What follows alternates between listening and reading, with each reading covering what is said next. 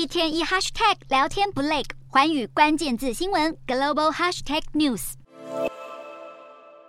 今年六月底还在接待海外来宾执行外长职务，没想到人间蒸发满一个月后就被正式免职。前中国外交部长秦刚迅速跌落神坛，让中国官场的不稳定性再度浮上台面。此前数周，北京当局对于秦刚的下落三缄其口，全球更是上演寻秦记，疯狂臆测秦刚是否犯下滔天大罪，或者是生了重病。美国智库亚洲社会政策研究所学者分析，这段漫长的沉默严重伤害中国外交，中共党内事务过度保密。正削弱与外界合作能力。如今秦刚落马，受到最大冲击的就是提拔他上位的中国国家主席习近平。现年五十七岁的秦刚，去年从驻美大使晋升外交部长，又在今年三月获选为国务委员，成为中国最年轻的副国级领导人。外界推测，秦刚深获习近平信任，才得以官运亨通。现在突然被拔官，也意味着习近平判断能力出现问题，没有选对人执行他的外交意志。英国金融时报同样指出，秦刚。突然去职，对习近平的执政构成不少风险。习近平才破例获得第三个五年任期，要是连钦点官员的决策都出错，领导力势必引来质疑。另外，美国媒体《华盛顿邮报》则分析，秦刚被免职，让美中融冰前景变得更加复杂。秦刚上个月会晤美国国务卿布林肯时，才同意亲访华府，但这项行程已随着秦刚消失，沦为空谈。